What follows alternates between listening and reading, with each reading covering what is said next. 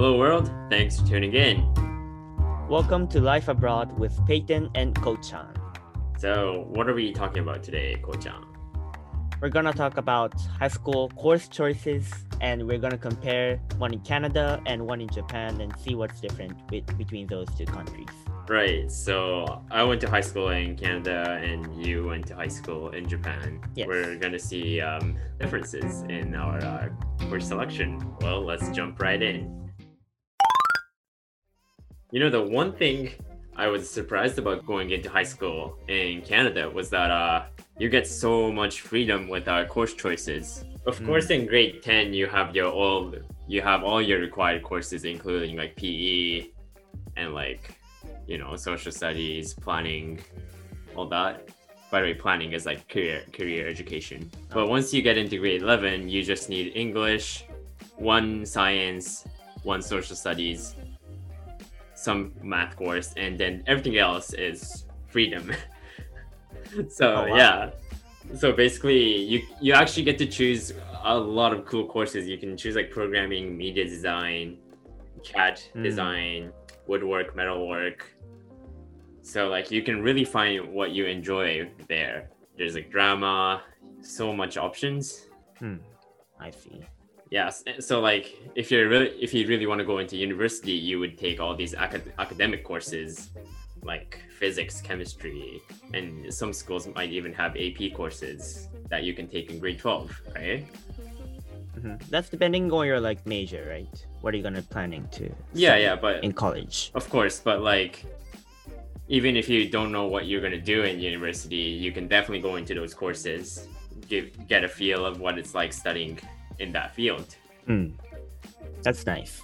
because like you you can really try try out different things you know while you're in high school i think that's the benefit of going into high school with where you can choose a lot of courses so, so Mm. like i took physics in grade 12 right and i th- i thought i was going to enjoy physics a lot Mm-hmm. but then i went into electromagnetism and electrostatics. Okay. Statics mm-hmm. i hope you know i hope you understand what those are Yeah, I- I get it. yeah, Yeah, that it. stuff that stuff did not make sense to me so then i told myself i'm not going to study physics in university so yeah you get to try out different cool things I see. Well, in Japan, it's completely different. You don't have much freedom, as you said, in Japan. Um, so first of all, I guess you could say like you only have required courses in Japan, Japanese high school. yeah and, and like Um, everyone pretty much has the same schedule and, and, and within the same Yes. class right yes, and I think in Canada, it's like you take four cour- courses first term, and then second term you take different courses. yeah so my, my high school it, it might depend on the high school but like my high school you take four courses in the fall term you take a different set of four courses in the winter term. Or you might call it spring. I, I don't know but like you take four and four and that's a really good system for people who are not good at multitasking you know? You only have to focus on four courses. But of course the disadvantages are like for language courses right?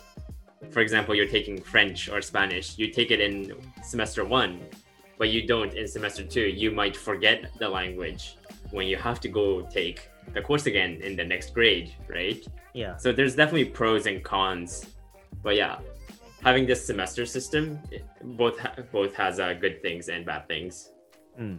So in Japan, you have to take the same course throughout the year. Mhm. So it's basically like you take eight courses first sem, and it's the same, exactly the same courses next sem too. Wait, it's only eight courses. I mean, it depends on which grade you're in. Hmm. Like if you're in grade ten, you have to take a lot of classes, like twelve or 10, 10 or 12 hmm. classes. So it's like you have to take both math, like science stuff, and then like history and art stuff. Hmm. So I think grade 10 is like the most busy, like course wise, academic wise, the most busiest. Yeah, because I I can't imagine juggling all those courses at once. And then you have like midterm finals for each sem, oh and you no. have to take like 12 tests. So it's like four consecutive days of like test day, and Ah, then you have three tests each day. No, no, no, no, no, no. So yeah, See, you, you don't get that in Canada because you only take four Mm. courses. And like, even then, like, only half of my courses had like a final exam. Otherwise, you do like an assignment or a project instead of a test. ah, I see. You only do finals in courses like science and math. And even if you do them in like social studies, it's not worth much Mm. for how much it affects your grade. So as I said, like grade 10 is like the most busiest, co- like academic wise busy Mhm. in high school because you have to take a lot of courses. But at the end of grade 10, usually in Japanese high schools, students have to choose whether they're going to go to in STEM major or going to go for like arts, like history and those art stuff. You know. So in Jap- Japanese, it's called bunkei and rikei. So bunkei being the arts stream, and then rikei being the sciences stream. Yeah and the thing is like like imagine when you were in grade 10 you don't have a clue what you want to do like in the future right Right, and then it's not like you can take, you can change midway through too, right? yeah so once you choose to go either way you basically have to stick to that, There, there's no turning back. pathway for like the rest of your high school and then when you go to college you still have to continue that so it's like at the end of the grade 10 you have to choose your career like Oh, basically. jeez. So like once you pick a path, there's no going back. Wow. In in Canada, because like you can take as much science courses as you want. You can take as much non-science courses as you want. That's entirely up to Mm. you and how you build your schedule. So there's no there isn't the concept of of separating science and arts stream. Everyone just Yeah, chooses yeah. their own courses. Yeah, so in Japanese high schools, when you're in grade 11, so if you're in like a STEM major, you only take math, physics, biology, chemistry, in, maybe English. That's the second language in Japan. So Wait, so you you don't you don't take uh, language arts like Japanese? yeah, we don't take Japanese and history, and those classes Really? are just disappears from our class schedule. Really? so just take those classes for two years. Hmm. and vice versa if you're in the arts major side you only take history and japanese and some basic math stuff but not like advanced stuff so Right.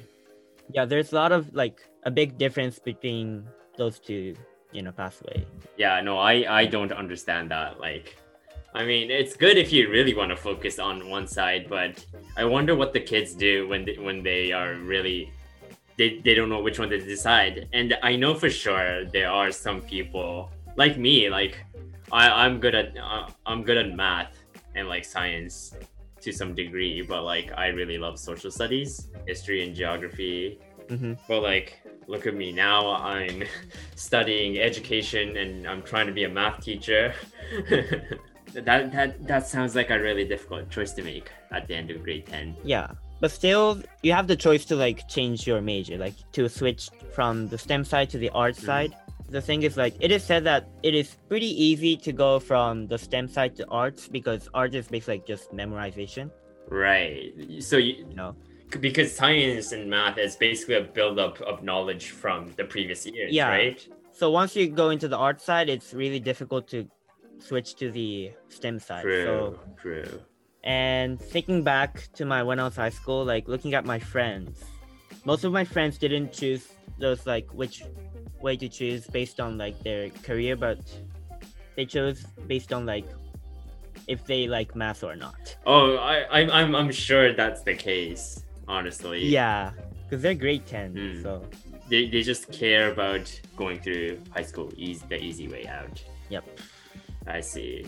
and this you know this two side pathway thing leads up to the college entrance exam thing which we will discuss in later episodes i guess Oh, that would be an interesting topic to talk about as well. yeah Totally different from the US college application system. Yeah, I actually experienced both the US application process and also the Japanese entrance exam. Oh, okay. So yeah. Yeah, I think I can talk. I, I would love to hear about that.